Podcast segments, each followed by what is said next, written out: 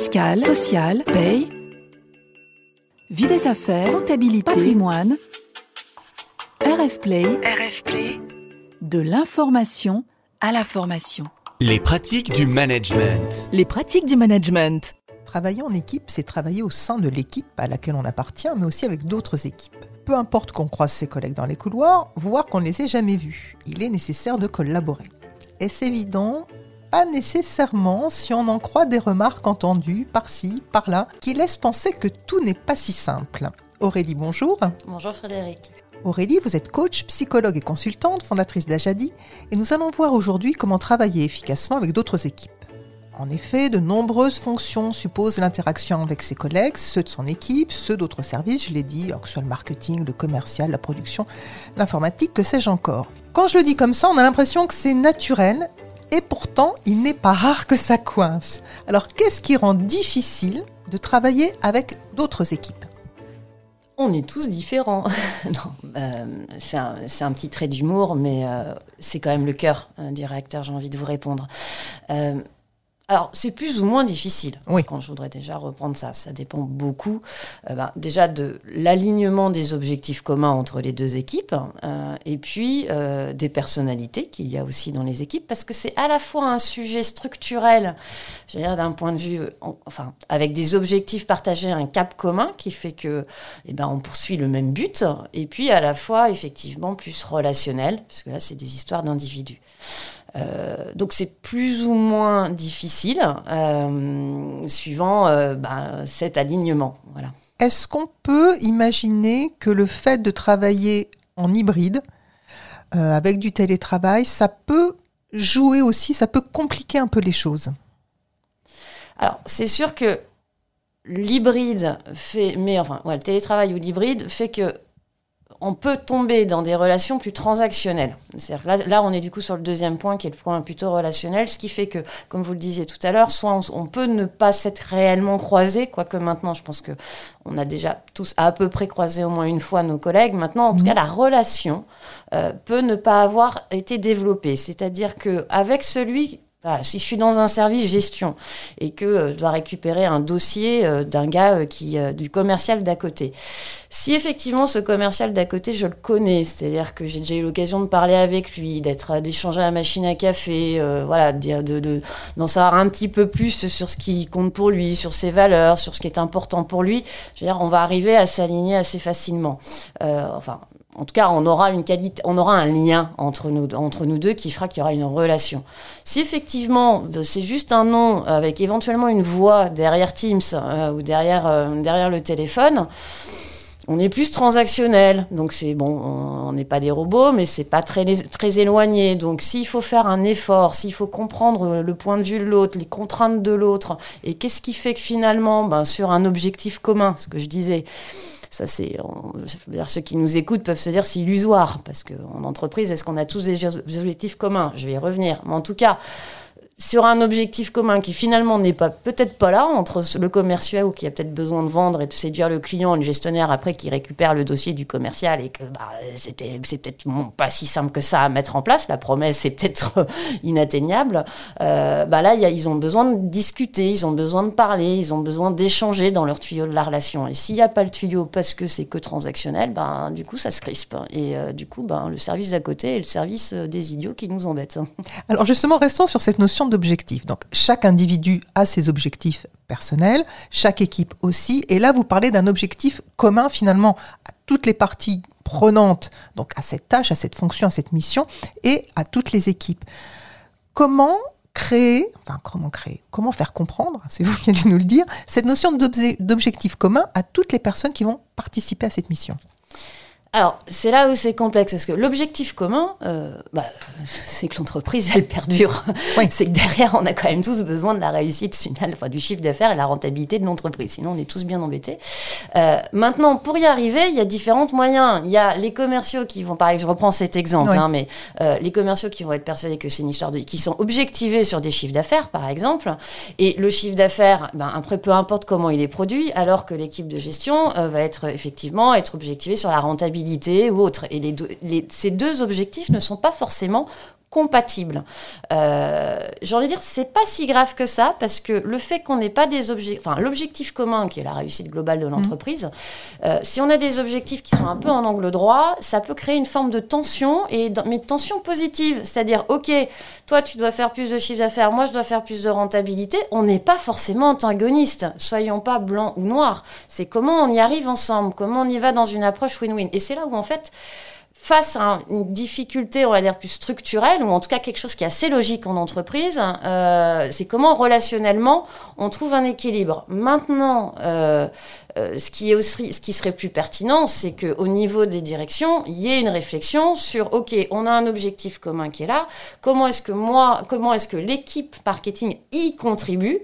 Et du coup de bien s'assurer quelle valeur ajoutée apporte l'équipe euh, commerciale ou l'équipe marketing, l'équipe prod, machin, à cet objectif commun.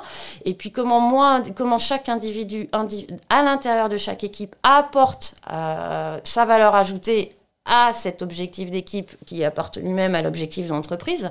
Donc là, les auditeurs ne voient pas, je fais des gestes en hauteur, c'est-à-dire que euh, on a classiquement dans les entreprises plutôt fixé les objectifs de façon très descendante euh, et sans forcément penser à leur compatibilité entre les différents services. Ça, c'était une méthode plutôt smart, euh, ce qui s'appelait les objectifs smart. Je laisse les auditeurs aller voir ce que ça veut dire. Euh, c'est plutôt une logique tâche, enfin orientation résultat, mais on est, on est dans quelque chose qui est bien spécifique, effectivement, et, et, et mesurable, atteignable. Là, on évolue de plus en plus vers des objectifs dits au CARE, où là, on reste sur des logiques de résultats, mais c'est en quoi je contribue à la feuille de route collective. Donc on est plus dans une logique de, valeur ajoutée et de résultats attendus par rapport à une valeur ajoutée. Donc on va chercher plus la complémentarité. Donc ça, ça va faciliter quand même les dialogues euh, entre des équipes qui, ne, qui en fait se tireront pas la bourre sur des objectifs contradictoires. Et que peut faire un manager d'équipe pour justement bien intégrer son équipe dans cette marche commune, bien lui faire prendre conscience de cette façon de travailler ensemble et faciliter finalement ses interactions avec les autres équipes ah bah il faut qu'il soit exemplaire. Oh là C'est encore. Non, je suis désolée pour nos managers. Non, comment il peut faire? Déjà, euh, déjà au-delà de ça, et puis en plus ça ne dépend pas que de lui, parce que ça dépend aussi des autres managers, des autres équipes, et puis ça dépend de la, encore une fois de la structure et la culture globale de l'entreprise.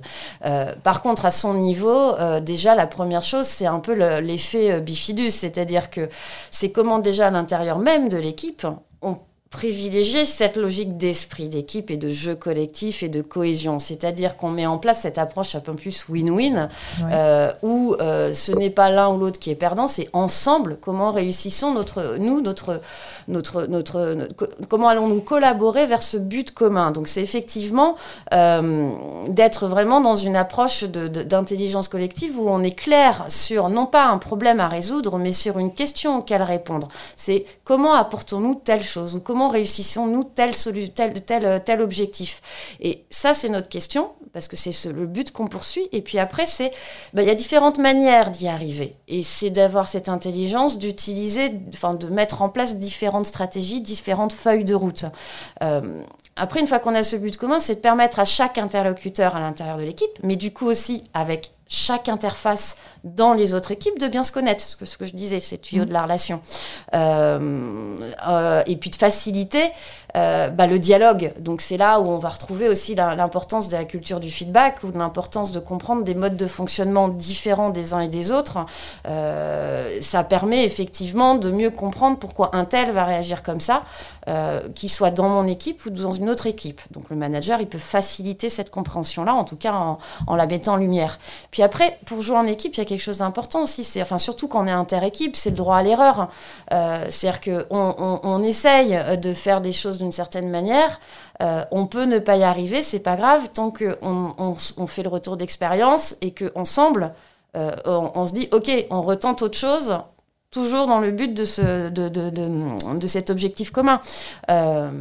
Et puis après, il y a le respect des, limites du cadre, c'est de ne pas aller piquer le boulot de l'équipe d'à côté aussi, des fois, parce que sans le vouloir, on le mm. fait, parce qu'on pense qu'on fait mieux que l'équipe d'à côté.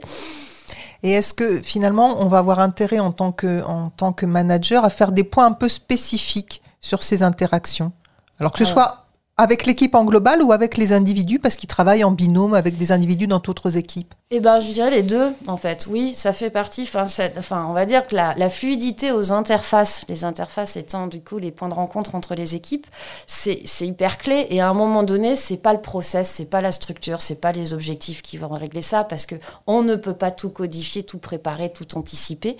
Euh, et il y a, comme je le disais, forcément des tensions normales qui sont stimulatrices de créativité, parce qu'on est tous différents, qu'on a des objectifs différents, une manière de voir différent. Euh, vous me faites bosser euh, des gens qui sont sur la R&D avec des gens du marketing.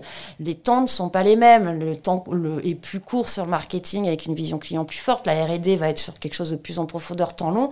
Ça ne veut pas dire qu'ils n'ont pas un même objectif commun, qui un moment donné de mettre sur le marché des produits qui satisferont le client, mais ils n'ont pas les mêmes échelles temps. Donc pour voilà, c'est comment est-ce qu'on se comprend. Et ça, c'est à la fois quelque chose qui joue au niveau du service, euh, mais c'est également quelque chose qui joue au niveau de l'individu. C'est dans toutes les, toutes les interactions que chaque membre de l'équipe va avoir avec les autres membres de l'équipe. Donc c'est à chacun aussi de se poser cette question à ce niveau-là. Donc le manager, pour moi, il doit jouer sur les deux tableaux. Et est-ce que, et ce sera ma dernière question, le manager, il va aussi se poser la question à son niveau par rapport à ses pairs, c'est-à-dire au cadre des autres équipes? Oui. Est-ce qu'il y a quelque chose à créer aussi au niveau des cadres des différentes équipes pour que ça fonctionne ça, c'est là où je parlais d'exemplarité tout à l'heure. C'est-à-dire qu'effectivement, c'est aussi lui à son niveau qui doit, ben, qui doit pouvoir illustrer cette, euh, ce jeu collectif. Et je veux dire, c'est même avec son propre N plus 1 que ce jeu collectif doit être mis en place parce que c'est aussi à son N plus 1 euh, de, de s'assurer qu'il n'y a pas de, de, ben, de jeu d'ego ou de guéguerre euh, mal, mal positionné entre les différents services. Eh bien, merci beaucoup Aurélie d'avoir partagé avec nous votre expertise sur cette question du travail entre équipes et d'un travail efficace entre équipes. Merci Frédéric. Merci de nous avoir écoutés. Vous pouvez réécouter cette pratique du management et les précédents podcasts sur rfplay.fr et sur les plateformes d'écoute. Vous pouvez lire la tribune d'Aurélie dans la revue Courrier Cadre sans oublier le blog d'Ajadi. Et nous vous donnons rendez-vous le mois prochain. Au revoir Frédéric. Au revoir. Retrouvez tous les podcasts de RF Play et plus encore sur rfplay.fr.